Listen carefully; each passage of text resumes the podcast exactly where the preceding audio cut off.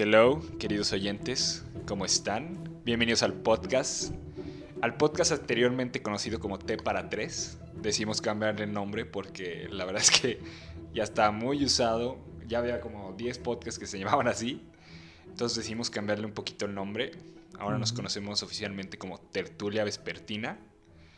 Y bueno, antes para comenzar le quiero dar las gracias a todos los que escucharon nuestro primer capítulo. Este, la verdad es que su feedback constructivo nos hace súper bien para estarlo mejorando y así. El primer capítulo, pues la neta, sí se, sí se veía que éramos nuevos en esto, pero pues de eso se trata también, como para irlo mejorando y así. No Es- se preocupen, en este también se va a ver. que Sí, en este nuevos. también se va, en este se va a notar, esperemos que se note mejor, digo, poquito menos que en el primero, un mejoramiento. Yo, yo lo estaba escuchando y me encantaba cómo se escuchaban los pajaritos, pero dije, no, a la otra ya no. Sí, no, es que se escuchaba muy lo de atrás. Pero bueno, ya estamos en otro lugar. Esperemos que este se escuche mejor. Y pues primero que nada voy a presentar a mis integrantes. ¿Cómo están, chavos? Hola, hola. Yo muy bien. ¿Tú, Mane? Yo también, muy bien, muy bien. Qué bueno, qué bueno. Este, yo soy Juan Carlos Susaviaga, estudiante de licenciatura en física y baboso profesional. También. Pendejo, en- doctor en pendejo. Ah, sí, son pendejos su- de su profesión. Claro. Y bueno, no sé si ya lo dije, pero también teníamos un este oyente en, en en Guatemala. Guatemala. También le queremos dar las gracias a nuestro único oyente en Guatemala. No, no pensé ser internacional Yo tan tampoco rápido. tan rápido. pero también le damos las gracias a ese, a ese oyente. Ese compa. Entonces, Ese bueno, compa. Adrián, ¿cuál es el tema de hoy? Pues el tema que elegimos para, para este segundo capítulo fue las redes sociales. Y ahora, ¿por qué elegimos este tema? Pues primero que nada, pues porque no, el, pues no se nos ocurrió otra cosa. pues las redes sociales, ¿por qué lo elegimos? Pues es que las redes sociales es un tema que todos vivimos el día a día. O sea, realmente es imposible ya vivir en la sociedad de hoy en día sin redes sociales. Es un tema con el que todos se pueden identificar fácilmente y tiene muchísimos niveles de entendimiento. Entonces por eso nos decidimos hablar de las redes sociales. Así que primero les voy a decir qué son las redes sociales. Pues si nos fuéramos como a la definición, pues una red social es una página web para que la gente se comunique. Pero pues todos sabemos que realmente una red social es muchísimo más que eso. O sea, realmente una red social sirve como mercado, sirve para entretenimiento, para ver influencers. O sea, tiene muchísimos layers, lo, que significa una red social.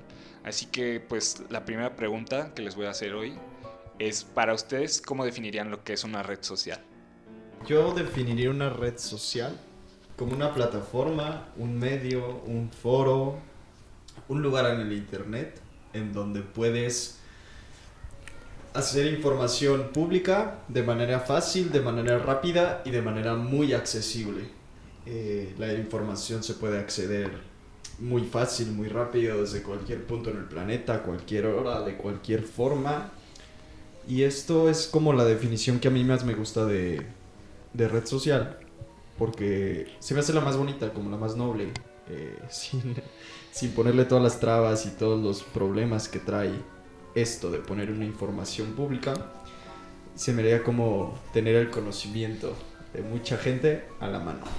Que a ver, que yo creo que las redes sociales se crearon con un propósito para nada del que se está usando realmente. Y, y hasta aquí viene la pregunta, ¿no? ¿Realmente el problema fueron las redes sociales o la sociedad o las personas que lo usan? Como siempre el problema son los humanos, güey. Nada raro. Nada, nada que no esperáramos. Pero bueno, eso es básicamente lo que es una red social. O sea, pero lo estamos simplificando muchísimo.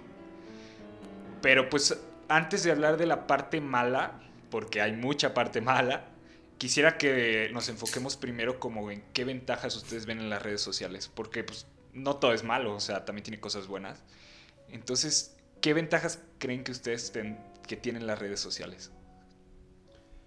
Da una conectividad muy importante. la verdad, este, esta conexión con personas que tenemos a través de las redes sociales, a través de tiempos, a través de países y esta accesibilidad a no perder el contacto con alguien es muy valiosa. Si tú, me, acuerdo cuando mi hermana se fue a estudiar a Canadá, eh, pues no perdí nunca el contacto, hablábamos unas semanas, de repente una vez al mes, pero seguíamos en contacto. En cambio, si hubiera sido en tiempos pasados, no tendría esta facilidad de saber cómo le va, ver cómo le está pasando, sus fotos de cuando subió y visitó el parque de donde se está quedando. Es como muy, muy bonito esta parte de poder seguir en contacto con tus seres queridos y aún así conocer más gente de todos modos, porque puedes, no fuerzas con tus seres queridos mantener el contacto, pero con gente que conoces a través del internet o a través de las mismas redes sociales, seguir en contacto y conocer gente. Sí, si como- desde un lado noble, se me hace muy bonito. Sí, como nuevas conexiones también con Claro. gente que no ubicas o, por ejemplo, lo que se me hace muy chido a mí son de que los grupos en Facebook de gustos en común, por ejemplo, si a mí me gustara el rock, pues me meto un grupo de rock de Facebook y pues de ahí te puedes encontrar un buen de gente con quien sacar conversación de temas que te gustan. Eso Sí. se me hace un aspecto muy chido, pues es muy fácil, aunque no sean unas conexiones tan deep, digamos, como con una persona que o sea, que conocieras en la vida real, aún así se me hace chido que pues es una conexión, ¿no? Y es que es algo irreal. O sea, por ejemplo, tú puedes buscar, por ejemplo, si te gustara el rock, Adrián, te meterías a Facebook y buscarías un grupo de rockeros, lo que sea. Pero es algo que nada más existe en una red social. Por ejemplo, si tú vas en la calle y vas gritando, hey, ¿a quién le gusta el rock? Te van a mandar a, Sí, a tu sí, casa, güey. O sea, decís, este güey, ¿qué? O- Sí, pero es algo que nada más, las interacciones son específicas nada más en las redes sociales. No, no por así decirlo, imitan unas que pasan en nuestra vida real o cotidiana, sino son como diferentes. Como que yo digo como que abre un como que abrió un nuevo panorama de lo que puede ser, ser, o sea, conectarte con gente que pues no conoces o no está junto a ti. Porque por ejemplo, imaginen ahorita nosotros tres tenemos un podcast, ya nos conocemos, pero imagínate que yo tengo ideas con un cabrón al otro lado del mundo. Pues gracias a las redes sociales ya nos quedamos súper bien y nos podemos conectar y hacer un podcast. O sea, yo creo que esa es una de las mejores cosas que, que nos pudo haber traído este, la- las redes sociales. Y también lo que me, se me hace muy interesante de las redes sociales es que también es una fuente como infinita de entretenimiento, ¿no? Que es esta parte como de te puedes meter a la red social si estás, este, no sé, buscando una película o un, este, un programa. Porque le dio a, a la gente, por ejemplo, ya no, tener, ya no tienes que estar a fuerza trabajando en televisión o en la radio para tener un programa. Por ejemplo, nosotros, pues ya tenemos un programa, es pequeño, pero lo tenemos. Y antes esas oportunidades pues no se daban, o sea, tenías que trabajar en la radio. Es un área de así. oportunidad muy grande. Muy grande el área de oportunidad que se tiene, pero otra vez, regresamos al problema. No, no siempre cantidad es calidad. Y ese es uno de los más grandes problemas de Sí. las redes sociales, que es información rápida, información enfrente de ti, dos segundos, TikTok, tres videos, los pasas, los pasas, los pasas, los pasas. Y en una hora viste 10.000 TikToks y no aprendiste nada. No se te quedó nada. Ni aprendiste el baile de Charlie D'Amelio que tanto te gustó. Porque mu- muchas veces se, se, se- se dice, una imagen vale más que mil palabras. Pero no significa más que mil palabras. Una imagen sí te puede decir mil palabras, pero el, significante de esa imagen no, no, no siempre compete con, con lo que se quiere transmitir. Y eso es uno de los problemas más grandes que yo veo. Aparte esta, esta cosa del- de la información rápida, de la información enfrente de ti, se puede volver un espectáculo muy fuerte y una imagen muy errónea sobre las personas. Porque si tú, imagínate, nosotros tenemos una semana para preparar este podcast y aún así llegamos aquí y es como, o sea, prepárate, analiza, bueno, supuestos, ¿verdad? Este, toma notas, investiga del tema, busca de lo que te gusta. Pero si tienes que sacar un podcast cada tres veces al día, o si tienes que sacar un baile cada cinco veces al día, porque si no, pues ya no eres, o empiezas a bajar, o te empiezan a ganar, y tú tienes que ponerte hasta arriba en el trending, pues la calidad se va bajando considerablemente. Por eso so- son cosas muy rápidas, son cosas y tantos creadores de contenido que ni, ni se lo piensan. O sea, a nosotros cómo nos dio para hacer este podcast. En una semana dijimos, ah, está chido de lo que platicamos, hay que sacarlo. Sí, o sea, yo digo que por cada pro, pues está al otro lado de la moneda, obviamente. Y esta parte del entretenimiento, pues también nos puede dar del otro lado la, la moneda, que sería como todo el entretenimiento basura que pues existe en línea. Como por ejemplo, pues el, el programa, el de Infieles, Atrapando Infieles, de Ujú. Badabun. De Badabun. A mí se me haría ese el ejemplo más sencillo de que no todo el entretenimiento va a ser bueno. Siempre Sí. va a haber entretenimiento basura. Y Pero es lo que que me... Ah, bueno. el entretenimiento basura entretiene a la gente. O sea, digo, no por nada les fue tan bien. No por nada también la gente critica la Rosa de Guadalupe, pero ahí está, ¿no? Pero no tanto, ahí yo sí difiero un poco, porque es lo mismo con la comedia, con lo que te decía hace Ajá. rato de los memes, le platicaba a Mane, que los memes son dosis mm, micro de comedia en un segundo y fáciles de, bueno, en teoría Sí, fáciles de entender. bueno, sí, porque luego hay memes de, de diferentes temas y se va subiendo la complejidad. Como pero bueno. lo- hasta los memes de la generación, no, como es los memes de los millennials y los memes de los Sí, de lo- el, el perro mamado. Ajá, Sí. exacto. Que es como si no estás en el mame, no le entiendes. Sí. Pero a lo que me refiero es que nuestra capacidad de atención se reduce. Porque tú, tú, tú ya tuviste una comedia en dos segundos o tú ya tuviste comedia en seis segundos que era Vine. Y entonces te pones a ver un stand-up comedy en Netflix que dura una hora y que no tiene una trama, no es así como una película que te mantenga. Y hasta en las películas se ve que las películas aburridas son las que no tienen impactos, explosiones, como es este... Sí, como las personas que no les gustan las películas, no sé, indie, Ajá. porque pues, no están entretenidas o no hay acción todo Sí, el no, tiempo. nos hemos acostumbrado a que lo bueno es lo que sale y lo que sale es bueno. Entonces, este, justo esto lo dice Guy Debord en su libro La sociedad del espectáculo. Y esta parte se me hace muy, muy, muy certera, muy al punto ahorita, porque tú defines comedia con lo que supuestamente te hace reír. Y me acuerdo, una vez estaba viendo el stand-up el stand-up de Dave Chappelle en. Netflix y lo estaba viendo en una casa ajena. Y lo, lo puse y la persona que viene a esa casa me empezó a decir así como de que no te has reído ni una vez y ya va una hora y yo, no, es que sí me he reído, no a carcajadas, pero sí me mantiene este Atento. li- atento y ligado al- al- a, lo que está diciendo. Nah, eso no es comedia.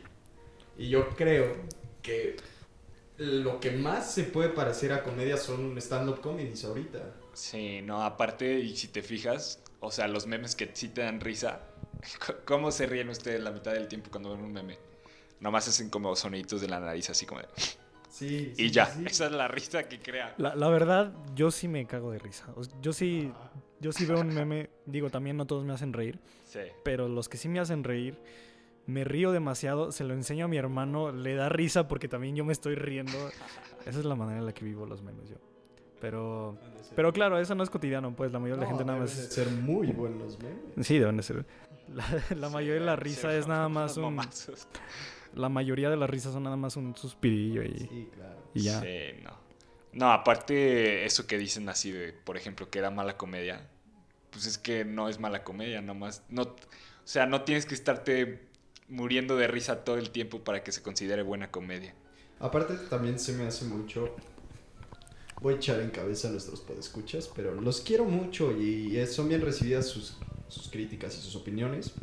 Pero muchas fueron como... Es que dura mucho, dura una hora. Y la verdad se me hace como... Chance a ti no te gustan los podcasts de una hora porque una ni escuchas podcast y nos hiciste el favor de escucharlo porque son, eres nuestro amigo y te lo agradezco. Y qué parote, la verdad, o sea, Sí, no, te lo agradezco infinitamente. Pero en, en un caso hipotético, que no eres tú, persona que chance va a escuchar este podcast y me lo dijo, sino alguien X, este, podría ser que es porque el, el span de atención que tú tienes, pues ya es reducido y a mí me pasa, es como estoy viendo videos en YouTube y si de repente me trae uno de 20 minutos, digo, no, ya lo veo, la verdad, qué flojera. Y, y para verlo es como siéntate, velo, y en cambio puede estar viendo videos de... Nos gusta lo momentáneo. Claro, Sí. claro, y se, y se nos acostumbra a tener a través de las redes sociales este spam de, de atención muy corto, muy rápido. Sí, como muy- estas mini inyecciones de dopamina. Claro. Que se hace que tienes que hacerlas más constante, como Sí. cada vez que te picas más. Un like, por ejemplo. Sí, exacto. No, o sea, instantánea. y no sé si a ustedes les pasa de que yo estoy, o por ejemplo, yo estoy viendo un video en YouTube y me aburre el video.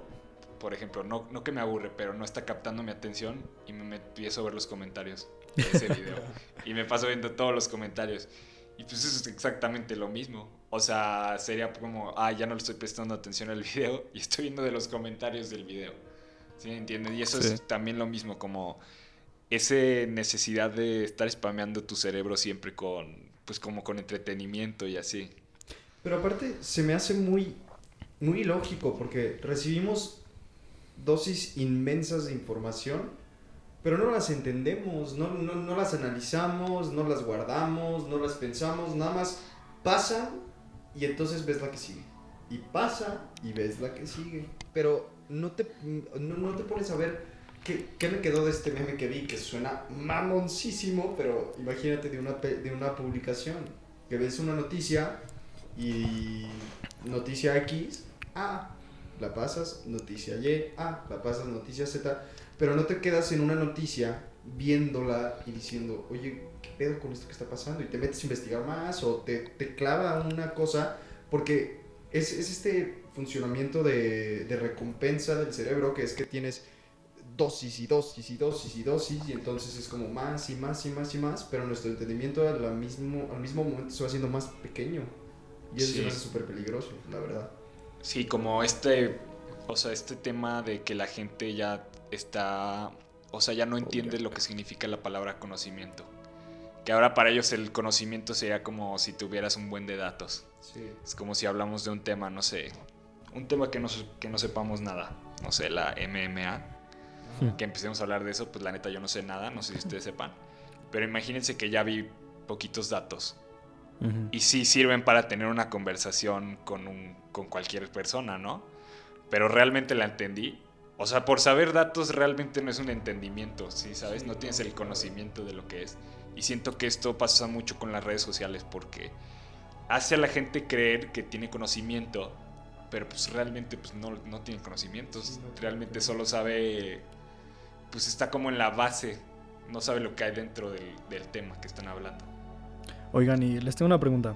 ¿Qué red social les gusta más y cuál es la que más odian? Pues a mí, o sea, no. La que más odio, si se, si se podría decir odiar, pero es TikTok. Pero no la odio porque la neta me divierte mucho. ya. La odio porque. O sea, para mí sin duda esa es la más adictiva. Está cañón. O Demasiado sea, activa. de que yo la, yo me he puesto a ver TikTok y de repente ya me di cuenta y eran cuatro horas después. Y estoy en mi cama tirado viendo TikTok. Y es como está cabrón de adictiva esa madre. O sea, neta está adictivísima. Pero es lo mismo que estaba diciendo Juan Carlos. O sea, cada vez que le das al feed, pues es que el TikTok, ¿cuánto duran los videos que te gusta? ¿15 segundos? Nos gusta lo momentáneo. Sí, Volvemos exacto. a eso. Pero si hablara de la que más me gusta, pues definitivamente es YouTube. Mm. Pero también ahí va lo mismo de que, que consumes tú en la red social. Porque a mí también no se me hace tanto... O sea, sí se me hace el problema de la red social en sí, sí tiene muchos problemas, pero también es lo que estás viendo. O sea, si tú estás viendo pura porquería, obviamente YouTube te va a recomendar pura porquería. Entonces, pues, si, si tú te acostumbras en YouTube a, a ver videos de temas interesantes, o sea- o temas que te gustan, pues ahí se me hace súper bueno porque YouTube, la neta, aprendes un montón de cosas, ¿no? Por eso a mí me gusta mucho YouTube. La mía también, mi favorita es YouTube, es la que más consumo, por mucho, por mucho. Y, y yo, yo, yo siento que es de las que más, menos rápidas y menos este, dosis pequeñas tiene. Sí, tiene, te- también ya metieron esta madre de las historias en YouTube. Sí, Sí, que las- sí, y en Ah, Twitter o sea, también. y la ya hay historias en todos lados. Y la comunidad también, o sea, como cada canal de YouTube tiene su propia comunidad y tienen como Sí. post No, de no te texto. fijaste, también metieron de que como TikToks. En, Sí, Yu- sí, sí, sí, en sí. YouTube. Sí, Es sí, como, eso también. qué pedo, ya, ¿para qué, qué necesidad tienes de meter eso? Y, Sí. y me choca porque luego sí los veo, güey. Yo también. O sea, borré TikTok para dejar de ver cosas así, me meto en YouTube y de repente ya estoy viendo... Siete- cayeron en la trampa. Sí, está, está- está impresionante, está impresionante. Pero sí, YouTube yo creo que es de las que más, las que más uso y las que más aprendo. La verdad sí aprendo mucho de, de YouTube, mucho, mucho. Tiene muy buen contenido si sabes buscarlo y si te quieres meter. Pero volvemos a lo mismo. El algoritmo premia...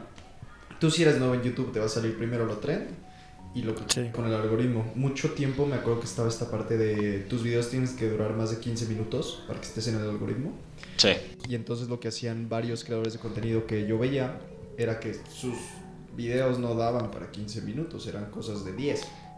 Y entonces dejaban un outro como de 5 minutos para que los contara en el algoritmo. ¿Y eso sé cuánto fue? eh, como 2, 3 años. Mm. Me Ah, no acuerdo fue hace de, tanto. De, de un videojuego de League of Legends que yo juego mucho.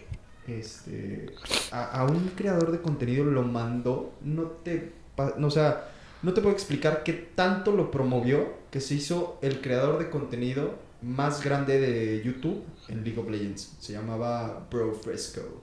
Ajá. Ni idea. Sí, nada, nada más era de League of Legends. Y la verdad, sus videos eran muy malos. El güey no era ni muy bueno en League of Legends, ni era muy como... Sí, ni muy su- cagado hablando. sí, su eh, sí. personalidad no te, no te atraía, pe- pero el algoritmo lo daba y lo daba y lo daba. y de repente, así como lo dio, lo tumbó. Te juro, de un mes para otro ya no salían videos. Ya no salían videos de ese güey. Y entonces es esta parte misma que... ¿En el algoritmo o él ya no sacaba videos? No, el algoritmo no, no lo promovía, pero nada, nada, Mm. nada, nada. Y es esta misma parte de que creemos que tenemos control, que nos sentimos dueños de nuestras redes sociales, de lo que yo pongo ahí, de mi información, de lo que me llega. Ujú. Pero en realidad es esta, este falso concepto de control, porque en realidad no sabemos qué nos puede dar, no sabemos qué pueden hacer con lo que damos, no sabemos nada. Queremos intentar entenderlo, pero la verdad no podemos. Hay demasiadas cosas que son falsas en las redes sociales, como la imagen, las amistades. Es, creo que es un concepto muy fuerte el un amigo, porque con nada más una solicitud ya es tu amigo realmente. Pero Sí, realmente, amigo, pero- ¿cuántas de esas personas realmente son tus amigos? Me acuerdo de una Sí. anécdota que una tía mía, ya viejita, iba a armar una comida de su cumpleaños. Y entonces este, le dicen, a ver, ¿cuántos invitados quieres? No, pues como 200. Y me acuerdo, mi papá le estaba organizando, era como, ¿te vas a casar? O sea, ¿qué, qué pasa? No, pues son mis amigos. Tus amigos de Facebook serán 200 amigos. No, son demasiados. es Sí, no. imposible. Ponle porque, pues, o sea, en realidad pudieras poner así como en un tier list de que a tus amigos. Pero pues te, te aseguro que los amigos más cercanos que tienes no son más de 10. Así, no. segurito. Y eso es Sí. para, aplica para todos, la neta. Porque no puedes hacer una, una relación de tanto tiempo, o sea, una amistad tan duradera con 200 personas. No, aparte Pues, obviamente no se puede, es una O sea, chaqueta. Una relación genuina se tarda, se construye, se renueva, se nutre, se crece. Y si tú crees que con 200 personas que has visto, ¿por qué tanto las puedes ver a esas 200 para decir que son tus amigos? Se me hace muy, muy complicado. Sí, no, y esto a mí se me hace como, como la parte que afecta la identidad, o sea, la identidad que nosotros pensamos de nosotros en las redes sociales, ¿no? Porque es como, si yo te veo a ti, Juan Carlos, y tú tienes 600 amigos y yo tengo 100, digo, ah, cabrón, Sí. pues voy a ser más como él. Él Sí. tiene 600 amigos. Y es esta parte de las redes sociales que, que juega la- con la identidad de nosotros. O sea, yo les pregunto a ustedes, ¿cómo afecta la identidad las redes sociales? Muy duro. ¿La identidad? Sí. No demasiado. A tal punto en el que quieres tú ser como alguien más de esa misma red social. No como persona, sino dar otra imagen, ¿no? Sí, quieres, quieres tú aparentar lo mismo que yo aparenta. O sea, tú Sí. quieres que en tus redes sociales la gente te vea como, la, como tú viste a esa persona. Lo relaciono mucho todo esto del tema de redes sociales con el capítulo de Black Mirror que vimos. Sí, Adrián y se llama, bueno, para que lo vean, chavos, se llama Nosedive. Es de la temporada 3. Está muy bueno el capítulo. ¿De qué trataba? Ya la vi toda, pero Esa no se cuenta, era el que la gente arranqueaba la... Ah, ya, ya, ya Sí. me acordé, sí. Sí, no se los queremos spoilear porque la neta es un... O sea, Es el capítulo está así. muy chido. Sí, que le dan estrellas a la gente. Sí. Uy, con- O sea, sí les va, le voy a dar un sinopsis rápido como para que comprendan lo que dice Juan Kiss. Pero básicamente habla de una sociedad en un futuro que, pues, por lo que se ve en el capítulo, el dinero ya no existe. Y todo se basa en un sistema de rating de estrellas. Entonces, por ejemplo, yo tengo una interacción ahorita con Juan Carlos y me pareció muy chida y le mando cinco estrellas. Y pues ya le sube el rating, ¿no? Pero digamos que tiene muchas malas interacciones y le baja el rating. Entonces le dejan de hacer cosas, por ejemplo. Ya no Sí, puede no, comprar aquí. ya Le no hacen mala cara. aquí. Sí, no te contratan, etcétera, etcétera. Y compra de servicios. Es como si tu rating literalmente te diera valor a ti como persona. Sí. Y entonces es esta misma parte de lo bueno es lo que hay y lo que hay es bueno. Si yo tengo cinco estrellas, yo soy bueno. Y si soy bueno, tengo cinco estrellas. Entonces te doble justificas para hacer algo que ni sabes si está bien, ni sabes que es algo que quieres, pero como te impulsan a hacerlo, como fuiste boom mediático, ya, ya, ya te volviste eso y te volviste inspiración y la gente te, Sí. te aspira a hacer. Sí, es como esta idea de que lo que es viral en las redes sociales es porque es algo que está bien. Y pues no necesariamente es así. Es como, les estaba poniendo un ejemplo antes de comenzar. Si tú pusieras un, si alguien pone un tweet, quiero matar a todos los chinos. y tiene 3 millones de likes. Pues no significa que matar a los chinos está bien, evidentemente. Sí, claro. Está súper mal. Pero es esa percepción que la gente tiene sobre lo que es popular en las redes sociales. Que pues si es trending o si es popular es porque es algo cool, pues algo chido. Pero pues no, no, no, no funciona así realmente. A mí la red social que más odio es Twitter. Porque- Twitter. Sí, Twitter me, me caga. O- Ah. no, odio, odio Twitter. Yo soy odio adicto. Twitter. ¿Eres adicto sí, a Twitter? adicto cañón. Lo creé más o menos cuando tenía, ¿qué será? Como 14 años. Después lo borré y lo volví a crear, a crear hace poco y lo volví a borrar. ¿Y por qué no te, por qué no te atrapó? Fíjate que, según yo, según yo pienso mucho lo que digo. Y en Twitter, o sea, hace poco, hoy creo, una persona me dijo, estábamos hablando de Twitter, no sé por qué, y me dijo así de que es que Twitter es como un, este, un blog personal, público. Un blog personal público. Y, y sí lo es, pero a mí no me, no me gusta, no me gusta de verdad, porque siento que la gente no, no piensa lo que dice y solo pone lo que se le viene a la cabeza. Y- se me hace muy, eh, no te voy a interrumpir Sí, lo sí. mismo, que se me hace muy que dicen lo que piensan que los demás quieren escuchar. Es como, Sí, sí, sí. "Ay, Sí, sí, sí. de- Sí. Sí, likes". exacto. Los tweets que piensan realmente son los que tratan de conectar con la gente y que la gente interactúe con él y le dé retweet, lo menciona y bla, bla, bla. No me gusta, no me gusta para nada. Es como Y- de el, el sabio dice porque tiene algo que decir Sí. Y el, Y el tonto, tonto- habla porque tiene que decir algo. Sí. Va a sonar feo, pero no me gusta que la gente opine tanto. No me gusta que la gente opine tanto. Alguien que opina tanto no tiene mucho que decir. Sí, no. O no, o no que no opinen tanto, más bien que opinen, pero sin ningún fundamento. Exacto. Así como opiniones, pues, digamos así, vacías. de la relación entre cantidad y calidad. Si tú de todo quieres opinar y te llega en tu feed algo y ya no nada más eres especialista en deportes, ya, nada más- ya eres también en política y luego te sale en economía y también en economía y luego filosofía y tus tweets van con base a eso, pues ¿qué tanto de verdad tienes criterio para decir o qué tanto tienes conocimiento para hacer una opinión crítica de lo que estás diciendo? Pues claramente no. Sí, no, yo conozco varios así todólogos Sí, que de todo saben un poco, ¿no? Y están Uy, sí. Pero no- y- y no es que de todos sepan un poco. De todos saben un poco más que tú. sí, un poquito más que tú. Sí, Sí, claro. sí, sí. Eso sí. Y es que. Twitter dirás es su red social favorita. ¿Sabes cómo me encantaría Twitter? ¿Qué? Como una plataforma de puros haikus. ¿Puros qué? ¿De los- High IQ o Ajá, cómo? haikus. De los haiku. De los poemas japoneses cortitos. O sea, ¿te gustaría que fuera como de puro, de como de poesía tipo? Ajá. Imagínate Ah, sí. así como puros así chiquitos. Así bonitos, de que filosóficos. Bueno, cuando lo piensas es utópico. Ya después quién sabe cómo lo vaya a usar la gente. Sí. Estaría bien bonito. O sea, la neta, a mí me gusta mucho Twitter porque sí está cañón la cantidad de noticias que salen. Ah, sí, o sea, yo literal lo uso. O O sea, sí, obviamente me gusta pues, leer los tweets de las cuentas que su- suben y así. Pero literal es porque ahí es donde llegan las noticias más rápido que en ningún lugar. Sí, sí, Entonces, sí. de que pasó algo cañón, luego luego te enteras. Y es el lugar donde más controversia hay. A tal punto de que bloquean a gente y, y que controversias de artistas, de gente famosa. Y Ah, así. sí. No, No, es, yo es demasiado, una- es Yo quiero demasiado. hacer una pregunta así, rápido. A ver. ¿A ustedes qué pensaron de que le banearan su cuenta a Donald Trump? O sea, yo, en mi, yo pensé que fue que estuvo mal que se la banearan, pero quiero ver qué opinan ustedes o no sabían. No defendiendo a Donald Trump. No tengo Twitter. Bueno, sí tengo, pero ni lo uso. Este. No sé qué tantos tweets tenían, ni qué decían, ni de su forma. Entiendo por qué podrían banear a Trump, porque lo, qui- lo quisieran silenciar. Pero el problema no viene en que lo silenciaron por lo que dijo. El problema es que lo silenciaron. Exacto. Tienen el poder Sí.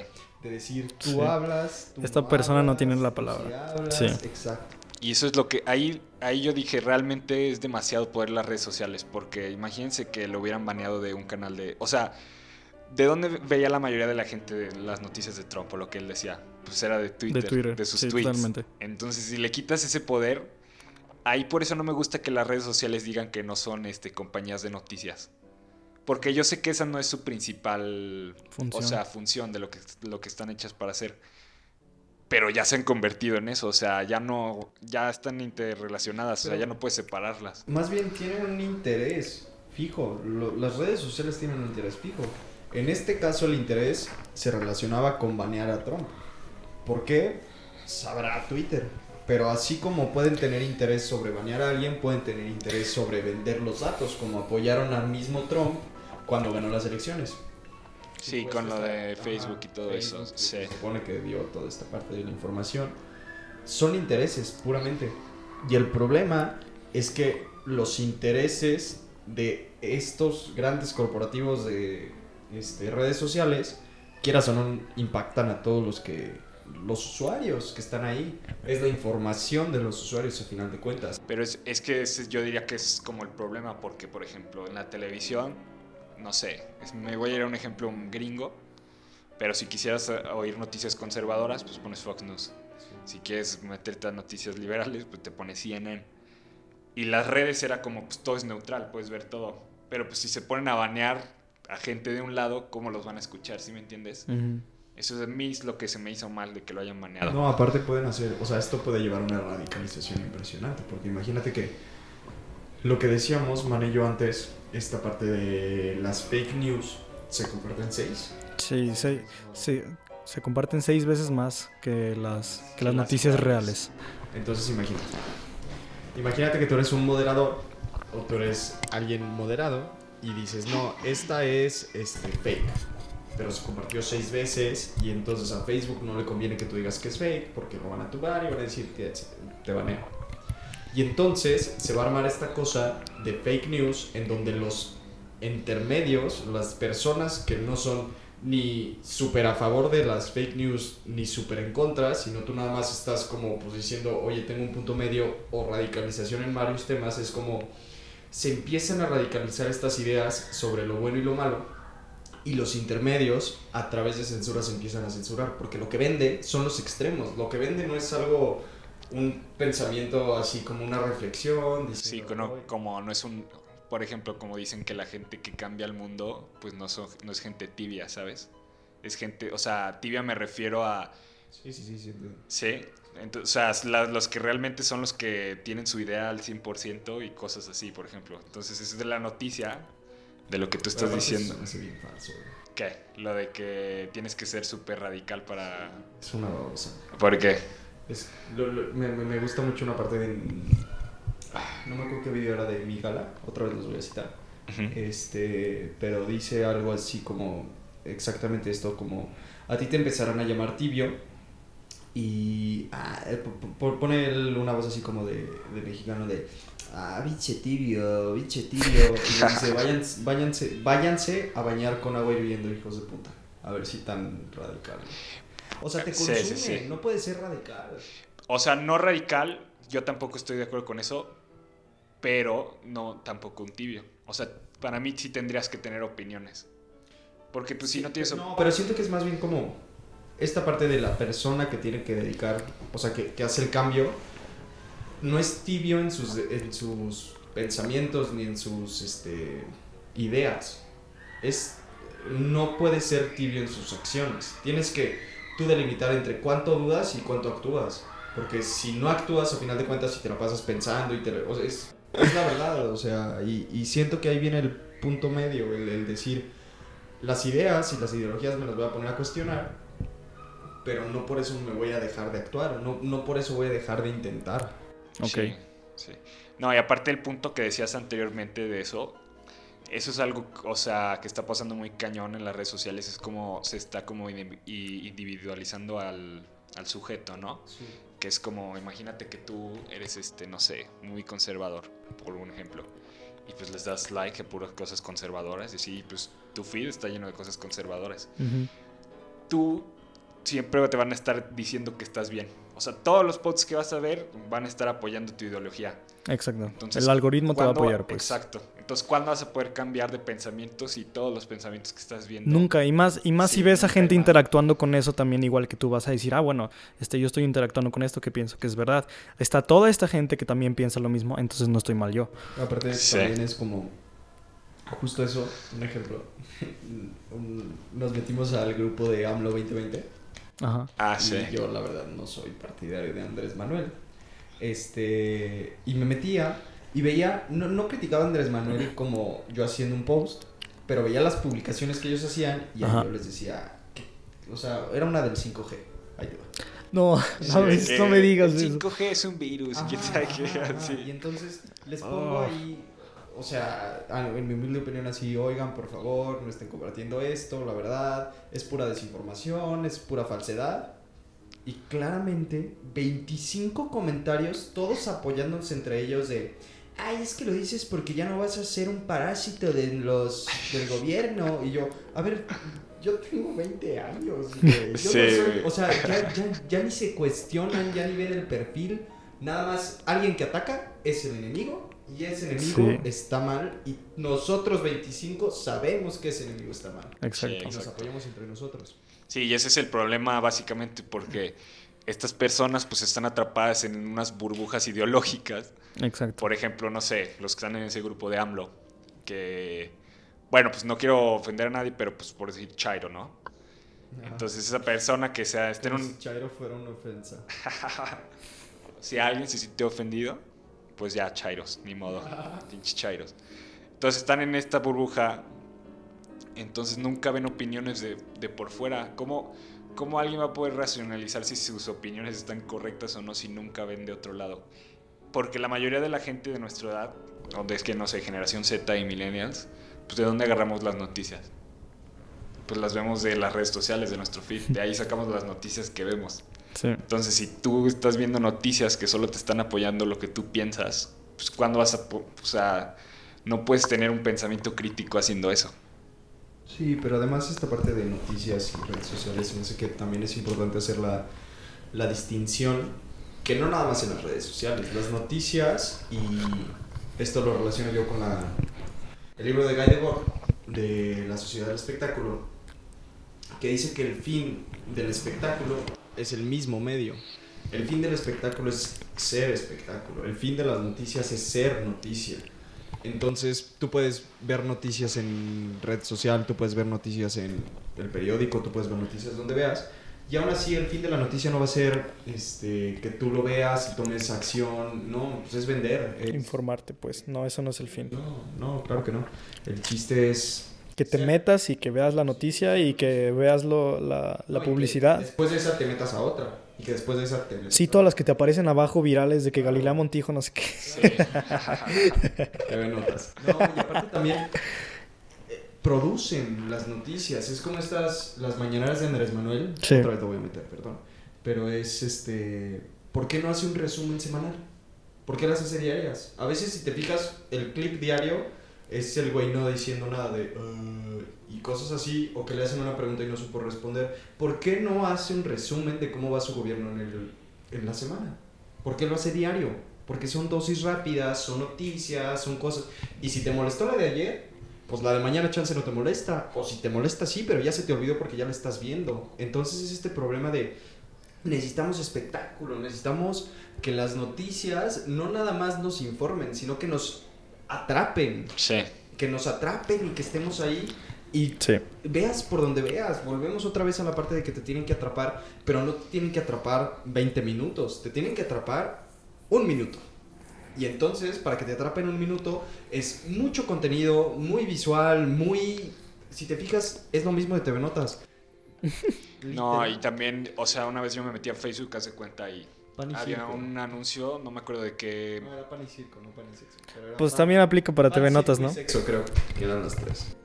Bueno, me metí a Facebook y había una noticia como de Kim Kardashian, ¿no? Ajá. Y eran, lo, te metías a los comentarios y en los comentarios era de como, ¿por qué siguen saliendo notas de estas señoras? No sé qué, y así. Y es como, güey, pues para qué comentas, güey. o sea, los que comparten eso no es como que se ponen a ver comentarios de que no, a la gente no le gusta esto. No, los que comentan dicen, ah, no manches, tuvo un buena interacción, tuvo un buen de comments. Y lo siguen, por eso lo siguen posteando. Entonces, Sí, hasta un dislike es una interacción. Sí, o sea, aunque lo, que- aunque lo quieras o no, si tú lo estás consumiendo, pues tú nada más estás este, alimentando como al monstruo, por así decirlo. Oigan, ¿y alguna vez han intentado o dejar el celular o las redes sociales? Yo ahorita no tengo Facebook. Tengo Instagram porque es más como, creo yo, cercana a mí. No sigo tantas celebridades ni cosas así, sino gente que conozco. Pero sí, borré Facebook, borré TikTok, intenté borrar todas, pero poco a poco retomé las que más me gustan, que Ajá. son YouTube y son Instagram. ¿Y tú? Sí, yo Facebook ya, de que has- ya llevo como seis años sin usarlo, pero Instagram llevo seis meses. ¿Sin usarlo? Sí, ya, ya me acostumbré, o sea, ya ni nada. O Ya, sea, con sí me razón. antoja, pero por ejemplo, lo que me pasó con YouTube, hace cuenta, la borré de mi celular, porque según yo, para pues no meterme. ¿YouTube? Sí, YouTube. Y me terminaba metiendo a Safari, a YouTube. Ya. O sea, era lo mismo, exactamente. O sea, lo Nada estaba una haciendo. aplicación. A mí, Ajá. a mí eso me llegó a pasar con Facebook y con Twitter también.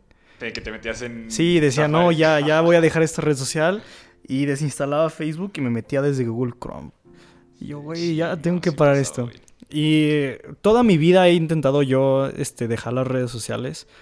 Cuando estaba en prepa, incluso mis papás me veían como el rarito por intentar dejar las redes sociales. Para que tus papás te digan eso está, es algo raro, ¿no? Porque usualmente los papás son los que te están diciendo que no, que deja de estar tanto tiempo en el celular y así. Entonces fue un- una experiencia un poco rara. Pero es chido, güey. Sí. ¿Cómo dice? Estar conforme en una sociedad enferma es signo de sanidad. Sí. Y, y luego... Estar inconf- no, estar inconforme en una sociedad enferma. Sí. Es signo de sanidad. Ya. Sí, sí, sí, no. Sí. No. Aclarando. Sí, Aclarando. sí, si están inconformes, están en lo correcto. Salí de prepa y tuve la oportunidad de irme a Canadá. Y luego ya después iba a entrar a la universidad y dije, antes de entrar a la universidad me voy a acostumbrar, no voy a tener ninguna red social, voy a eliminar a Facebook, Instagram, Twitter. Me, me quedé con WhatsApp. Y bueno, YouTube no la consideraba como red social, pero ahora como que parece que ya está teniendo un poco más de interacciones este, como Sí. de red social. Y que siempre he usado pues. Pero sí, dejé Twitter, Facebook, Instagram. Y la verdad les puedo decir que fue toda una experiencia el irme a Canadá, el estar lejos de todos, que de por sí el ya estar lejos ya es algo como que dejas de hablar con todo mundo y así de repente te hablan tus amigos una vez a la semana o una vez al mes cuando se acuerdan de ti. Pero fue toda una experiencia porque incluso cuando ya regresé aquí a México, mm, como que empecé a darle mucho valor a las interacciones físicas que tenía con mis amigos.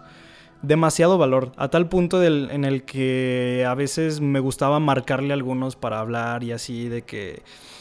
Es que es muy chistoso esto como a veces, por ejemplo, si tú le marcas a un amigo y le dices cualquier cosa super X, te van a decir, güey, ¿por qué no me mandaste un mensaje? Si nada más me marcaste para esto. O sea, incluso las llamadas ahora parece algo ya mucho más cercano de que un mensaje, pues. Y eso se me hace muy chistoso.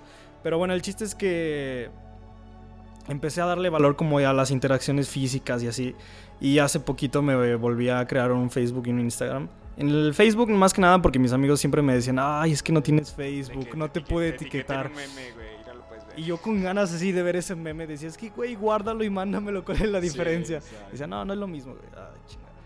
Es que Y, no es lo mismo porque no le das me divierte. Sí. sí. Y ya, pues me lo terminé creando y tengo como 50 amigos, creo nada más. Y, fíjense que fue toda una experiencia porque pues ya salí de prepa y obviamente estábamos acostumbrados a ver a 300 personas de nuestra generación todos los días, mínimo una vez, veías a todos, aunque no te dieras cuenta si volteabas ahí iba a estar la persona. Entonces, para mí el dejar eso fue dejar de saber de todo mundo, de todo mundo. Solo sabía de mis amigos, de mi exnovia y mi familia y ya.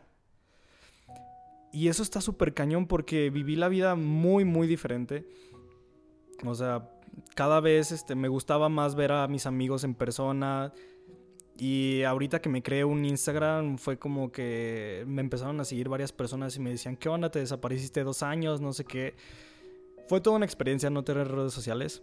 Este, creo que mucha de la gente debería intentarlo.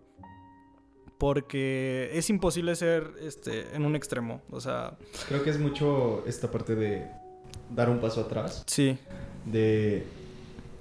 Nos hemos creído que ya esta es parte de nosotros, las redes sociales ya están juntas y ya nosotros somos unos con las redes sociales y las redes sociales nos definen en cierta manera.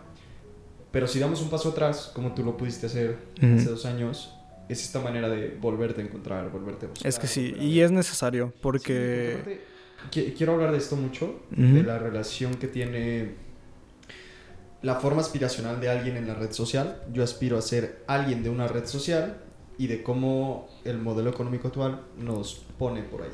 Nos, di- nos dice compra. Entonces es como, si tú quieres ser como tu TikToker favorita que baila, ah, pues la TikToker tiene descuento en tal, ropa de en tal tienda de ropa. Sí, lo típico de que un TikToker de que suben los outfits.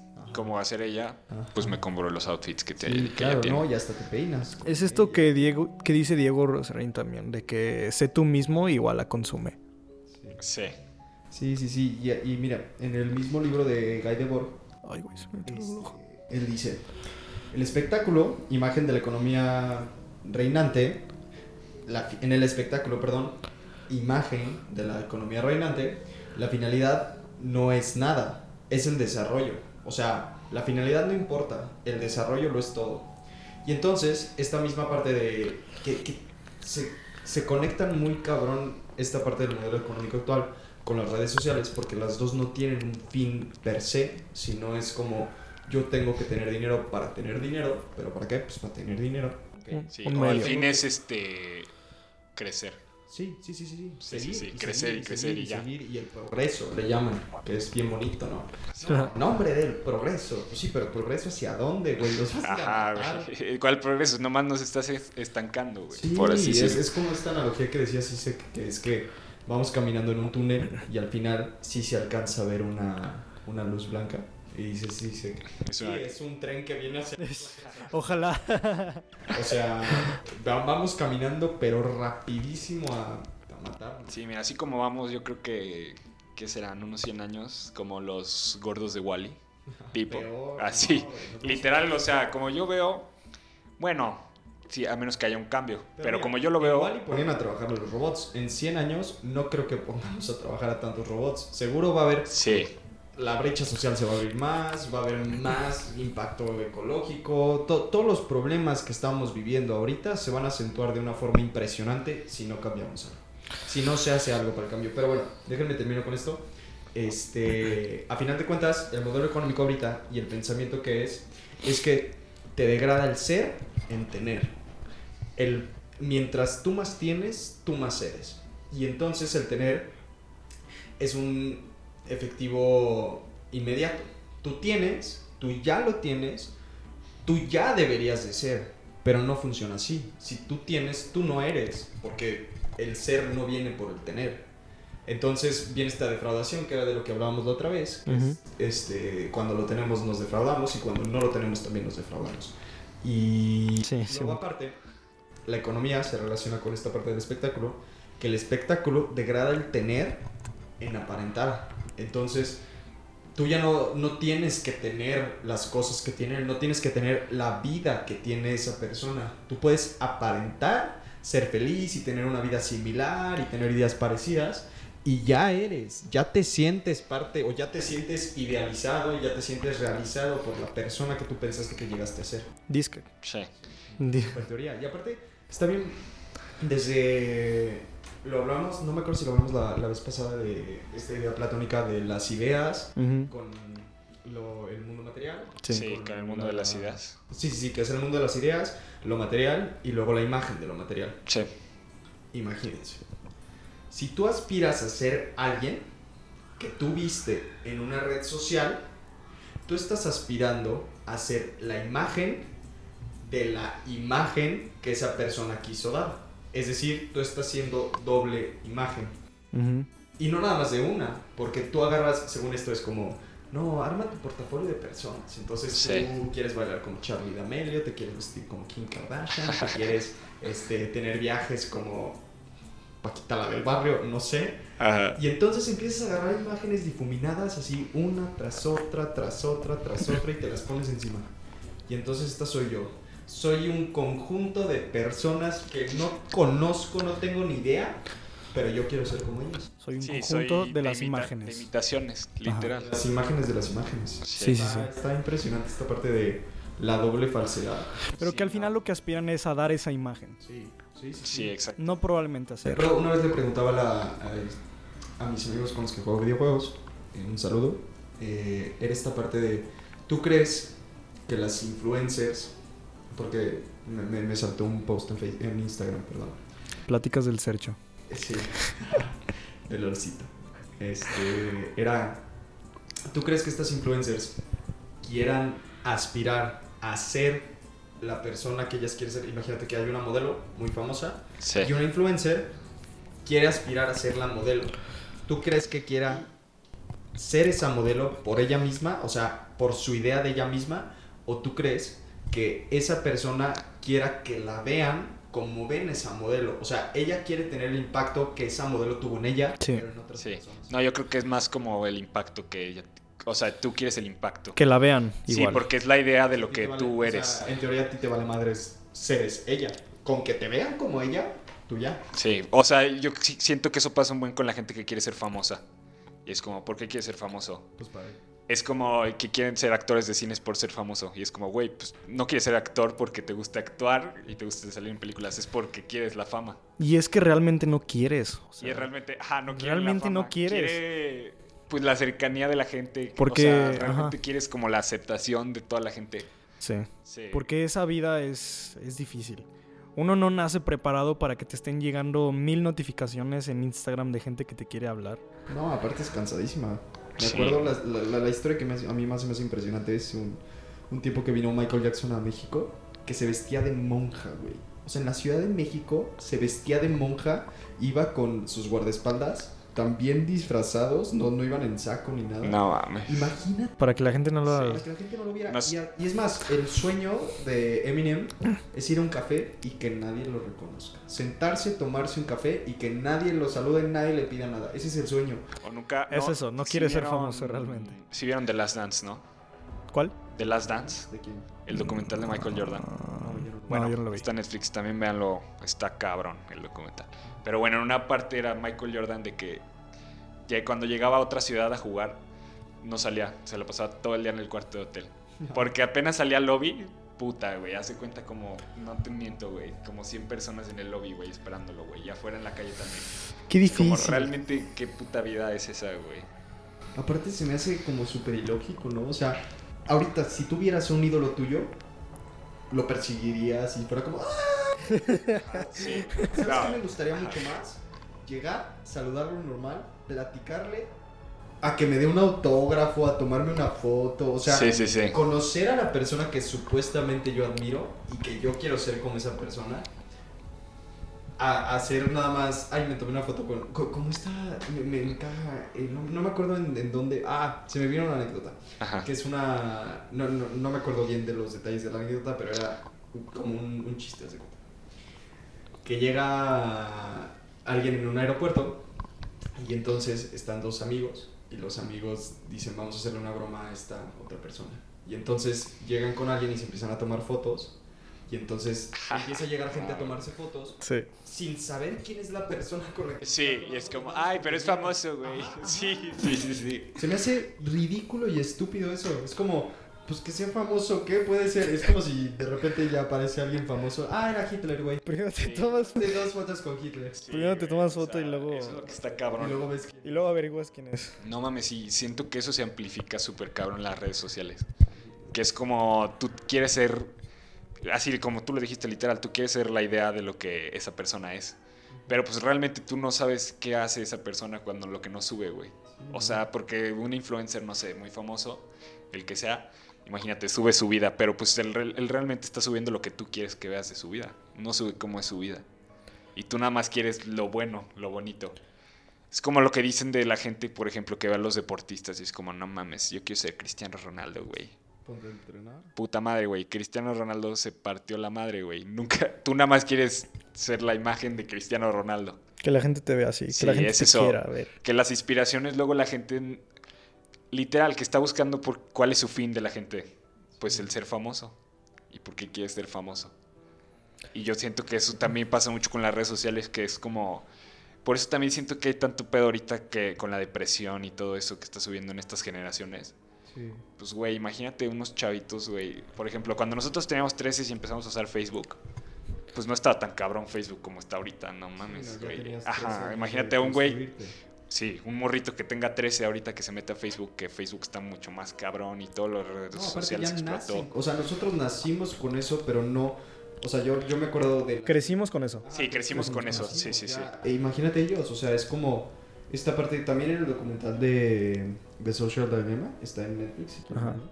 Este, le preguntan a, a lo- a los que entrevistan, es como, eh, ¿tú a qué edad recomiendas que tus hijos tengan o que alguien tenga redes sociales? De los 15 para arriba, güey. Antes, preocúpate por ti, ¿qué chingados quieres andar viéndote, pareciéndote, aspirando a alguien que ni conoces? Esto, ese- eso, eso se me hace muy... Porque aparte no es que no conozcas en persona, se me hace muy ridículo esta parte de este, pensar que porque no conoces a alguien en persona, no lo conoces, sino porque ni siquiera sabes como cuáles son sus metas. Me acuerdo también a, una, a la misma influencer que vi en, en, en- en- en Instagram, que le a Ujú. mis amigos, este, subió estas preguntas que salen y le dije, ¿cuál es tu meta para, o sea, cuál es tu meta como influencer? Nunca me contestó, pero se me dice como muy buena pregunta, es como, ¿por qué quieres ser influencer? La cuestionaste demasiado. Sí. Te bloqueó. Le cuestionaste el ser, güey, puta madre. Que si ya estás adentro del tren de eh, la, la sociedad del espectáculo que crece por crecer y tú te metes por meterte y luego creces por crecer, pues mínimo ya cuestionate que por qué quieres que crezca y no, no, hay, no hay malas respuestas. Bueno, no, sí hay un chico de malas respuestas, pero al final de cuentas quiero creer que todos somos buenos y que solo queremos la felicidad de nosotros y de los que nos rodean. Spoiler, no. Y entonces es esta parte de. Pues quiero que la gente me vea como soy. Y, y- y aquí viene una quote de Diego Rosarín que también me gusta mucho: que es que queremos que los demás nos entiendan en toda nuestra comple- complejidad, pero solo los entendemos como. y, o sea, los pero los reducimos a ellos. Es como: yo quiero que tú sepas quién yo soy y todo lo que me gusta y todo lo que me hace y quiero que todos me vean. Ujú. Pero yo no quiero ver a todos los demás en su complejidad. A mí no me importa ver la complejidad de los demás. ¿Por qué? Porque quiero que me vean a mí. Sí. Sí, es algo muy cabrón que dicen que la neta a nadie le importa lo que digas. Y es como, güey, pues puede que sí les, importe, sí les importe, pero obviamente a lo que eso se refiere es como siempre les va a importar más lo que ellos piensan. Sí. Entonces, güey, realmente... Pero eso es normal porque, pues, al final de cuentas un ser humano no puede no ser egoísta de alguna manera, pues porque pues, siempre estás pensando como en first person. Pero eso está muy cabrón porque realmente para que le cambies la idea, no, haz de cuenta, nunca le vas a poder cambiar la idea a algún cabrón porque esa es su idea. Y por eso tiene tanto problema la gente en las redes sociales, yo siento en Facebook, cosas así. Porque si les quitas sus opiniones, pues como ya pierden la identidad porque se identifican como esa opinión. Sí. A ver, a mí me gustaría hablar rápido de esta cosa de el algoritmo, porque es, se me hace muy fundamental de la red social. Ya hablamos de cómo la identidad que las personas mediáticas dan, del medio en sí, y ahora me gustaría hablar de el medio pero en estructura, no en lo que nosotros vemos ni en lo que sabemos, Lo que está detrás. En lo que es, claro. Y entonces, este, esta parte me, me gusta mucho una definición que usa un canal de YouTube que se llama Esquizofrenia Natural en su video de eh, oscurantismo, nuevo oscurantismo creo que se llama. Es nuevo, si quieren veanlo. Este, y define la red social y hace una analogía, una analogía de una red social con un cosmos. Y entonces hace cuenta, empieza a poner como todos estos links con temas, como un mapa conceptual enorme. Haz de cuenta que sale de niños, deportes. Y, y cada puntito es un video. Y empieza a unir todos esos videos y cómo se empiezan a hacer. Y te hace un zoom para afuera y se ve literalmente como una. co- como si cada puntito fuera una estrella y como si fuera un cosmos. Se ve así enorme. Entonces, esta parte de. Se está expandiendo a velocidades impresionantes, cada día hay más y nadie nunca va a poder entender, analizar o siquiera ver toda la información que existe en ese cosmos. Por eso se usan los algoritmos, porque de todos modos se tiene que manipular esa información de alguna manera. Entonces, este, me gustaría preguntarles a ustedes de esta parte de los algoritmos. ¿La ven ustedes lejos de ustedes? ¿La ven que ustedes la controlan? ¿La ven como algo fuera de ustedes? ¿O cómo piensan sobre el algoritmo? Pues que nos controla, básicamente, sí. O sea, no puedes negar tú que una red social te está controlando o está cambiando tu manera de pensar sobre algunas Y ver, cosas. Eh, ¿Te controla el algoritmo como entidad? ¿O te controla la persona que programó el algoritmo? ¿Cómo? O sea, Mark Zuckerberg. Ajá. Él tiene una idea de cómo va a ser Facebook y él la implanta en el algoritmo y entonces toda la voluntad de Facebook recae sobre él. ¿Y No. él te está controlando? O no Mark Zuckerberg, pero un programador. por Mark Zuckerberg, pero Sí. ¿tú crees que hay alguien detrás del algoritmo que entienda, que sea como esta mente manipuladora que nos controla a todos? ¿Pero una persona? No. No, yo creo que sí. No, yo creo que más bien fue como lo, lo crearon para algo y pues se descontroló. O, o no que no se descontroló, pero lo vieron como no mames, está más fácil hacer negocio así. Si hacemos este Sí, algoritmo. aparte, el algoritmo se controla por sí mismo. Sí, exacto. Pero controlándose a sí mismo, nos controla a nosotros. Pues ahí te va. Viene una misma parte del video de esquizofrenia natural de la sociedad de la caja negra. Aquí él dice que una caja negra, para ej- ejemplificar, es, imagínate una caja negra que no ves adentro, que tú tienes un problema, lo metes y saca una solución. Entonces el- la función de esta caja es pasar de problemas a soluciones y tú lo único que ves es cómo pasa. Tú no ves lo que pasa dentro. Ujú. Entonces te da esta sensación de control, pero sin entendimiento. Y es esta misma parte. Nosotros introducimos nuestras ideas en una caja negra para que nos den un resultado. Y nuestra caja negra puede ser varias cosas. Puede ser ideología, puede ser política, puede ser conocimiento científico. Imagínate, tú tienes un problema, se lo das a un grupo de conocimiento científico. Es como esta parte del patrón de una fábrica o de una empresa que se le está cayendo la red social o el, el- el hardware de la empresa o los datos, por decirlo de alguna manera. Y él no entiende de computación. Entonces llega y le dice a su equipo de, de programadores, a ver, resuelvan esto. Y ellos hacen algo y le regresan la solución. A él no le importa qué pasó, le vale madres, no, ni siquiera entiende el lenguaje de programación que están usando. Pero él ya tiene la, la, la- la solución. Entonces esto da una falsa concepción de control porque es incomprensión. A final de cuentas, tú no controlas nada. Tú, tú, tú según tú estás en control, tú le das los problemas y tú les mandas. Pero en realidad no tienes ni idea de lo que está pasando allá adentro. No, no, no te pasa ni por aquí, ni siquiera tienes la concepción de lo que puede pasar. Ujú.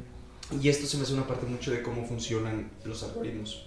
Porque es una caja negra que el problema que tú le quieras dar o que tú le nombres, como por ejemplo, tengo un problema de cómo venderle este, productos, más productos, cómo hacer un nicho de mercado más grande. Ok, pues analiza la información y entonces se lo das al algoritmo y el algoritmo te empieza a analizar tu producto, te empieza a analizar este, compradores potenciales, etcétera, etcétera, y te arroja el, el resultado. No sabes cómo funcionó, no sabes de dónde sacó la información, no sabes qué va a pasar con la información que te dio, no sabes nada, pero te funciona. Y entonces así funciona el algoritmo y te da, y te da, y te da. Y la misma política. Yo no sé cómo le va a hacer Andrés Manuel, pero yo confío en él, voto por él. Y todos los problemas que a mí se me vienen a la mente que él dijo en campaña los va a resolver. Además es, es esto como de... En el documental de Netflix viene algo parecido que un jugador de básquetbol este, empezó a decir que la Tierra era plana y no sé qué. Pero es esto de... Kyrie Irving, sí. Sí, ¿Eh? Sí. Sí, así se llama. Pero no. Es esto de que el algoritmo te presenta varios hoyos de conejo que son que te va recomendando videos, lo que sea. Y de alguna manera puedes decir que te controla porque tú caíste en uno de esos. No es realmente que te esté manipulando y te esté enseñando este no sé, quién, quién- lo que quieren que tú seas, sino tú caíste en una de esas trampas Sí. y ahora eres eso y por eso te controlan. Aparte se me hace bien. Si le tienen miedo a la inteligencia artificial, tenganle todavía más miedo con esto. Imagínate, si nosotros no somos capaces de organizar la información y se la damos a una caja negra que, se, que tiene como base una inteligencia artificial, cada vez más cosas estamos recayendo en inteligencias artificiales. A día de hoy hay juicios que se determinan a partir de una inteligencia artificial. No, no, no, ma. Ya hay contrataciones de trabajos. Hay una, una periodista Ajá. llamada Andrea Morat, creo que se llama, este, de la BBC News, que eh, documenta su experiencia de cómo ella estaba buscando un trabajo y en la entrevista se sorprende porque no la entrevista una persona, la entrevista un test. Entonces le vienen dos tests y el test decía, ¿cómo analizar el perfil de una persona en 25 minutos de manera correcta?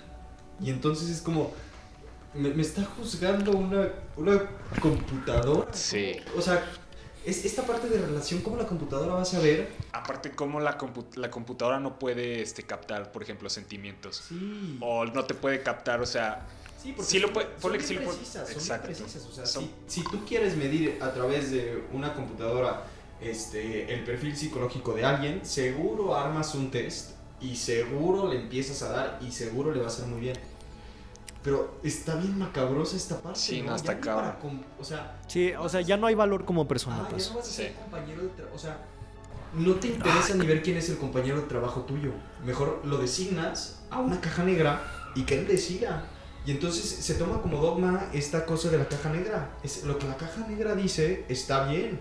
Y te digo, en, en, en ideología se, se agarra durísimo la caja negra. Sí. Y también en teología es como tú, tú basas toda tu caja negra en una idea este, judeocristiana. Y entonces es como, no, pues es que si la Biblia lo dijo, no es. Y el problema que tú quieres se lo asignas a la Biblia y si la Biblia te saca un problema, digo, te saca una solución, esa es la correcta. La Biblia sabe. Está- Sí. Y está impresionante porque nunca, nunca una caja negra va a ser el mismo uso de la razón. Es imposible. Y justo lo dice esquizofrenia natural en, esta, en este video. Es como todas las cajas negras les falta el uso de la razón. Porque ni siquiera cuestionas lo que está pasando adentro. Ujú. Mucho menos con uso de razón vas a cuestionar los problemas. Mucho menos con uso de razón vas a generar soluciones. Entonces esta parte de falta de, no sé si son ganas, falta de tener más conocimiento, no sé qué sea, de querer designar problemas fuera, o sea, de nosotros para fuera que alguien más lo resuelva, pereza o Es por hueva, sí. no, no, no sé, desinterés muchas veces. A mí se me hace esta o, ta- o mucho- también, o sea, también en vez de hueva, también puede ser por salvar dinero, literal.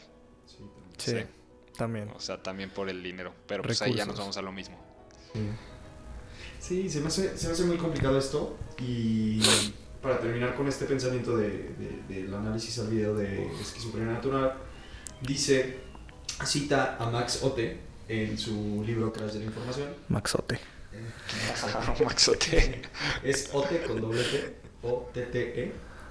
eh, que el sistema bancario y el financiero funcionan como cajas negras, si te fijas. Es como nadie puede entender la bolsa a niveles perfectos, pero tienen una tendencia y le insertan un problema. y O, lo- o, lo o sí la puedes entender, pero no la puedes controlar. ¿No? Porque pues sí puedes entender cómo Pero funciona, ¿no? Cada transacción. La verdad, estoy hablando mi culo aquí en, en la bolsa. Sí, yo también, ¿eh? No sabemos nada. Hasta que, hasta que llegan Sabe- los rediteros y la Nosotros todo. sabemos, sabemos lo Si basiquísimo. alguien económico Sí. Compren yo no Bitcoin. creo- yo no creo que puedas entender la bolsa así como O sea, imagínate, son cuántas transacciones, cómo se van a mover. Podemos Ah, traer algún sube. invitado que nos explique. Sí. Déjanos en los comentarios. Sí, bueno, sí, tienes razón. O sea, pero más bien no lo comprendes a una escala, pues, si estamos hablando de la escala mayor, o sea, de todo. Pero Es pues, una tendencia de cómo va a funcionar. Sí, pero las exacto. tendencias se equivocan. Pero es que es- eso es más bien como el control. Pero el entendimiento pues, sí lo puedes entender, ¿no? Más bien sería, no lo Ah, podrías si controlar. una tendencia, no entiendes el objeto en sí. Entiendes cómo se va a mover o predices cómo tú crees que se va a mover. Pero si supieras cómo se mueve, no tendrías una tendencia, tendrías una línea. La tendencia es como más o menos, es como esta parte del cambio climático, que es para, para explicar la tendencia, este, lo explican hace cuenta. Imagínate que tú vas caminando por la playa, así en un espacio blanco, con Ajá. un perro. Tú tienes una correa y tú vas caminando en línea recta. Tú sabes que tú no te vas a mover de esta línea recta. Y tú sabes que tu perro se va a mover lo más que lo deje la correa a la derecha o lo más que lo deje la correa a la izquierda. Entonces Sí. tienes un área en donde delimitas a dónde se va a mover el perro. Sabes la tendencia de movimiento del perro, pero no sabes cómo se mueve el perro. Sí. Eso es más o menos Ah, sí, sí, sí. Ah, pues sí, literal lo explicaste, cabrón. Está muy buena la explicación, güey. Bueno, entonces, eh, ¿ti- ti- ¿tienen algún otro tema? Yo, así como. O sea, uno que se me hizo que faltó, que está muy grande, es como este tema de, como de la privacidad. hora más. Ok.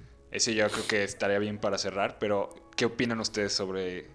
O sea, ¿es el fin de la privacidad de esto de las redes sociales? Yo no creo. Yo creo que, que, que ahorita estamos a tiempo para darnos cuenta de, de la falta de, de regulaciones y de limitaciones que se tiene sobre esto de la privacidad. Y creo que hay, hay un counter muy grande contra esto de la privacidad de las redes sociales que es no tenerlas. A final de cuentas, si valoras más tu Sí, si valoras más las tu redes privacidad. borra las redes sociales. Pero ¿sabes cuál es Sí. el problema ahí? El problema es ya, como es un mundo digitalizado, ponle que tu trabajo te quieren revisar el Facebook, ¿no? cosas así, o te piden... Eso, eso sí está bien. Eso está muy cabrón, güey. Porque como ya somos un mundo interconectado, por ejemplo, que vas a la escuela, no mames, hay que hacer el grupo de WhatsApp. Y ahí mandamos la tarea. Sí. Puta, güey, no tienes WhatsApp, pues ya te la pelas. Es como, ¿qué pedo, güey? Por- Sí, sí, o no, es que tampoco tengo correo electrónico porque es lo mismo. Sí, porque es lo mismo. Y ahí es un pedo muy cabrón No porque... puedes ir a trabajar si no tienes correo electrónico. Sí, exacto. Porque está mucho, es muchísimo más complicado que eso porque... Por eso puede que sea un fin de la privacidad porque pues ya no es opcional si tienes Facebook o no. Ya, se está pero- volviendo como una, como Digo, una necesidad, también- literal. Técnicamente el algoritmo te está escuchando para venderte algo. Tampoco es que te estén escuchando cómo platicas co- con, cualquier persona. Pues Sí. eh, aquí lo que, a lo que voy es que es con fines este, para lucrar. Lucrativos. Ajá, lucrativos. No para, para ver qué estás haciendo. Sabes que te sacar Sí, pero- lucrativos de todo. Sí, Pero no, o sea, por ejemplo, así empiezan todos, güey, con fines lucrativos. Luego Sí. ya cambian a cosas más cabrón. Por ejemplo, no sé si viste, ahorita que estábamos hablando del, del capítulo de, de Black Mirror, no sé si viste que en China, o sea, el gobierno chino quiere hacer un sistema de recompensas. Entonces, qué? se cuenta, tiene una base de datos súper cabrona. Somos tres chinos, nosotros tres. Y yo soy así. Bueno, de por sí en China el internet está súper limitado y tienen pocas redes sociales así. Entonces yo tengo cinco, tú tienes cinco y tú tienes cinco estrellas, ¿no? Entonces yo, chino, estoy en contra del presidente. Entonces pongo, Xi Jinping es un pendejo en internet. Y lo Sí. ven ellos. O sea, porque tienen el control de las redes sociales. Sí. Entonces me bajan estrellas el mismo gobierno por No, mi comportamiento. Y como me bajó estrellas, por ejemplo, yo ya no puedo usar el servicio público. Digo, el transporte público. Ajá. Porque ya bajé mis estrellas. Y eso es, o sea, y eso está pasando en China y lo vemos súper lejano. Pero ¿quién te dice que aquí no va a pasar esto? Por eso yo, Híjole. por eso regreso a lo que estaba diciendo de Trump hace rato. O sea, no que esté de acuerdo con lo que dice Trump. Pero es como si una red social tuvo el, el poder para silenciar a un presidente Sí. pues ¿qué, nos dice, qué no nos dice que, o sea, esto puede ser el principio de un cambio cabrón por, porque el gobierno nos Sí, digo, si silencian al, pre- al presidente, a ti que no te pueden hacer. Exacto, güey. Ese era, el pro- ese era el problemita que yo decía como de que de lo de Trump. No es que le- sí, pues porque puede que Trump la haya cagado y haya dicho cosas que pues no estaban bien y por eso lo silenciaron. Sí, pero no es lo que hiciste, pues, o sea, es la acción O sea, es lo que significa. Es la acción, es el poder, el sí. ejercer el poder. Exacto, güey. Es el poder que tienen las redes sociales. Está muy cabrón, güey. La neta, güey. Sí. Por eso a mí me emputa cuando dice, por ejemplo, Mark Zuckerberg, de que dice, no, es que Facebook no es este plataforma de noticias. Es como, güey, si eres pendejo, te puedes llamar red social, Sí. pero toda la gente ve las noticias en Facebook, cabrón. O sea, no puedes llamarte otra cosa porque sí lo eres, güey. Sí. Sí, yo creo que sí tienen que cambiar. Esta parte de. Se me hace muy, muy importante el empezar a tomar legislaciones contra redes sociales, porque pues, no, no sé si se han tomado, por lo menos en México, de pues ponerte a ver de verdad qué puede hacer una red social y qué no puede hacer una red social y definir una red social legalmente. Este, no, no, no creo que ya estemos en un punto en donde ya estén creciendo o apenas están emergiendo, o, o sea, ya es algo consolidado, es algo bueno. Y siento que la única manera sería con penalización legal. Porque si de forma económica, pues, Sí, viene mil por ciento a todos. No, aparte te chingas un buen de negocios de que tienen anuncios en Facebook o madres Claro. así, puta, te los llevas a todos, güey. Sí, claro. Sí. No, también estaría bien de que una ley, bueno, a mí me parece, O mejor, Si yo- ideológico, que todos ya piensen bonito y digan, no, yo ya no voy a comprar, ¿no? Y toda esta parte. A sí, ver, y- pero bueno, eso ya tarda más. Sí. Pero sí, como un cambio así que diga rápido, así como que hagas una ley de que niños menores de esta edad no pueden tener redes sociales. No, no con de esos, más bien. este- Yo sí haría eso. O sea, si fuera yo. Ah, sí, pero a, a mí, a mí se me hace mucho más importante esta parte de eh, la información que recaba Facebook es completamente ilegal que la venda un tercero. Completamente ilegal. Pero es que ahí está el PEX porque ya no le puedo... Por ejemplo, no sé si tú has subido alguna vez un anuncio a Facebook o algo así. Sí veo que te da feedback. Aparte que te da feedback, te da muchas opciones, ¿no? Es de Sí, que, de sí, que sí. ¿para, qué, ¿para quién quieres que este perfil dé? Sí, sí, sí. Y el pedo es que como esa información ya no la puedes vender a terceros, Pues ya no Entonces ya no- la- la- la sí, que- exacto. pues que ya no compro- o sea, que sea una red social, que no sea un foro de anuncios, güey. sí, Es que que si fuera no- como Mercado Libre y Amazon, que sí Ajá, son que para vender. Sí sean para eso y que si Sí. tú dices, bueno, pues me metí a Mercado Libre y me empezaron a mandar un buen de anuncios, pues güey, ya que te metes a Mercado Libre. Es como si vas a Target y dicen, ay, me ofrecieron tres este, libretos de cupones. Pues sí, güey. Estás en Target. Sí, no, no, no. El pedo es que imagínate que estás en tu casa y llegan los de Target y te tocan y te dan pinches Cupones. de Target. Target. Y tú, oye, pues yo no los quería. Es que vimos que cortaste tu jardín ayer. ¿Y cómo viste que corté mi jardín Sí, ayer? güey. Ah, pues es que lo dijiste. Sí. En tu teléfono. en tu Twitter. Sí, y, y es, o sea... O sea, a mí lo que no me gusta y por eso se me hace que sí se está acabando la privacidad es que ponle que lo que dijo Mane que sí tiene razón, que es como, pues no es como que te están escuchando para ver qué estás haciendo. Pero pues la información ya la tienen. Si en algún momento... Bueno, digo, si quisieran escucharte para eso, lo van a hacer. Ajá, exacto. Claro. No, que, no lo hace por eso. Pero si algún momento lo quisieran hacer, ya le, ya le diste tú la llave a tu casa, güey. Sí, Ya tú- sí, sí, o sea, sí. ellos no te dijeron... No necesitaron nada, güey. Más bien te metiste a. Facebook, tú lo hiciste por ellos, güey. Sí, ahí Tú les diste la llave, güey. Eso es lo que... Por eso también le estaba diciendo a Juanquis ayer. No sé si has escuchado lo de Neurolink. Ah, Neuralink. Lo de los satélites. No, no, Es no. una madre que quiere ser Elon Musk, que es como Ah, un ya, chip. ya, ya, ya. Lo Sí, pones sí, en tu sí, sí, cabeza y ya tu cabeza trabaja como una computadora. Es que fíjate que es eso. O sea, en principio es utópico, casi utópico, es ideal. Sí, Pero después. sí, exacto. Es como, por eso ahorita lo que no se ve de las redes sociales porque son muy nuevas, pero es como, pues estás haciendo un chingo de daño que todavía no viste ahorita porque lleva bien poquito tiempo, Pero ahorita nuevas, ¿eh? O sea, yo siento que su crecimiento ha sido tan rápido que ya se alcanzaron a ver los males que están adentro. Sí, O sea, ya se alcanzó a ver la caja de Pandora que se empezó a abrir. sí, no mames. Sí, pero a eso va lo que te estaba diciendo de Neuralink, es como, güey, ya viste todo lo que está pasando con las redes sociales y te quieres meter un puto chip en tu cabeza para Sí. que sea una compu. Qué verga. Es estás que es ideal, o sea, imagínate lo que podrías hacer con un chip En tu cabeza. Sí, o sea, pero lo que también le estaba diciendo eso a Juanquis es como si te pusieras un chip en tu cabeza, pues ya qué mérito sería el conocimiento, porque ya lo sabes todo. O sea, si ya supieras hacer todo, pues para qué aprendes más cosas. Siento que es más complejo que, que eso, pero entiendo tu analogía sobre... Ajá, sí. Sí, sí, sí. De que me haces una pregunta, puta, no sé. Ah, ya las sé todas. Digo que, que sí lo pueda hacer, estoy seguro de que sí. O sea, digo, que vivamos para verlo, quién sabe, pues. Sí, ajá. O sea, Probable- sí- probablemente sí. un sí O sea, sí se ve un futuro súper cercano. posible. cercano casi en que nuestra pase, vida, sí. nuestros próximos 70 años. Sí, lo no vamos mames, a se ver. ve cabrón. De ahí a que lo haga la gente, pues, pinche gente pendeja. Pero pues ya son decisiones también. A ver, ¿y con qué se van? que yo- ah, hay un cuento de Isaac Asimov Ajá. que dice, se llama The Feeling of Power, que es este, está muy bonito, está muy cortito, luego leanlo, que es una- un punto en la humanidad que ya nadie sabe hacer matemáticas, se nos olvidaron por completo a toda la humanidad y tenemos calculadora. Y entonces un día un científico descubre cómo hacer matemáticas. Entonces llega con esta parte así como de, no mames, güey, todo esto lo que hace la calculadora lo puedo hacer aquí. Y la gente no entiende, la gente, ¿cómo? O sea, si yo te digo aquí 3 más 2, tú puedes saber qué es. Ajá. Sí. Y más complejo todavía. ¿Cómo, cómo? Y así, y se desarrolla todo esto en un periodo de guerra entre dos facciones y está muy fregón. No se los quiero spoilear. Wow. Leanlo, está cortito, es un cuento de Isaac Asimov. Muy fregón. Ah, verga, me, me dejaste picado, güey. Yo- yo también estaba bien madre, ya picado. quería escucharla. Es, Sí. es la misma parte de.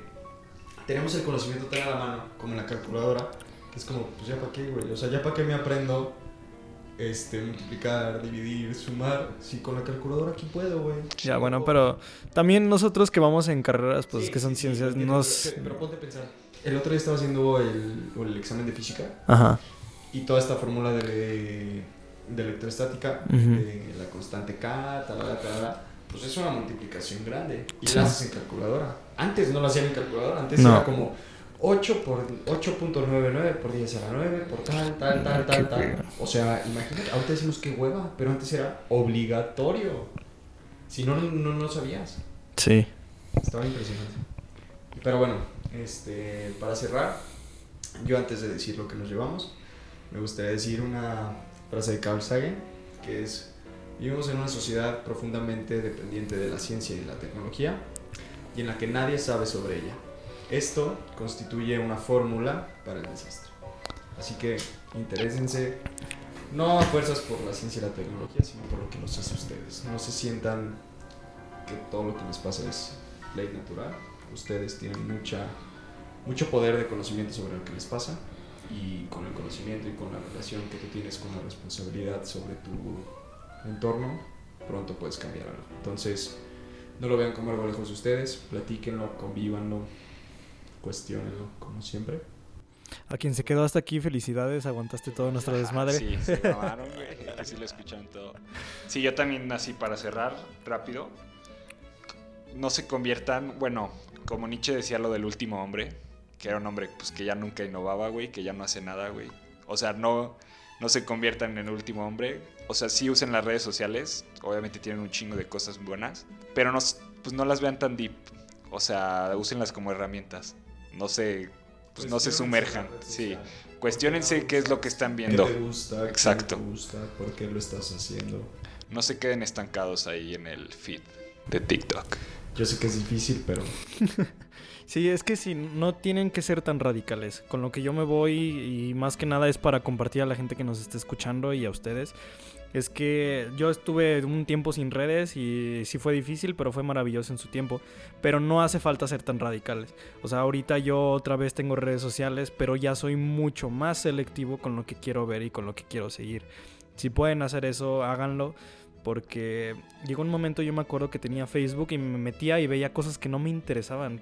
Y que yo ya había seguido desde que tenía 12 años de la página de, de esas emo que había en ese entonces. Y seguían poniendo cosas y era como de... No manches, incluso es más fácil volverte a hacer un Facebook para volver a hacer como un filtro, ser más selectivo con las cosas que Sí. puedes ver. Que Las redes de- sociales no sí, son malas, son una herramienta pues. Pero hay que saber Hay que utilizarlas. saber usarlas, sí. Yo también me voy con esta parte que, que Mane puso cuando puso el ejemplo de, del personal que te fuiste a Canadá y borraste redes sociales. Eh, hay que dar un paso para atrás para saber quiénes somos y luego ya si quieren seguir caminando para adelante hay que seguir caminando para adelante. No sigan caminando adelante por caminar adelante, no progresen por el progreso. Intenten ver a dónde quieren ir, quiénes son y tampoco no se sobreestresen con estas preguntas. Nada más tenganlas en, en mente. Muchas gracias. Nos vemos. Saludos a nuestro de, de Guatemala. Otra vez, lo ¿Por qué te saludo. vas, güey? Pues yo ya dije. ¿Ya lo, ya lo dijo? Sí. Sí, güey. Te Pero bueno. chaquetaste. Pero bueno, nos despedimos. Muchas gracias. Los esperamos la siguiente semana. Chavitos. Bye. nos vemos.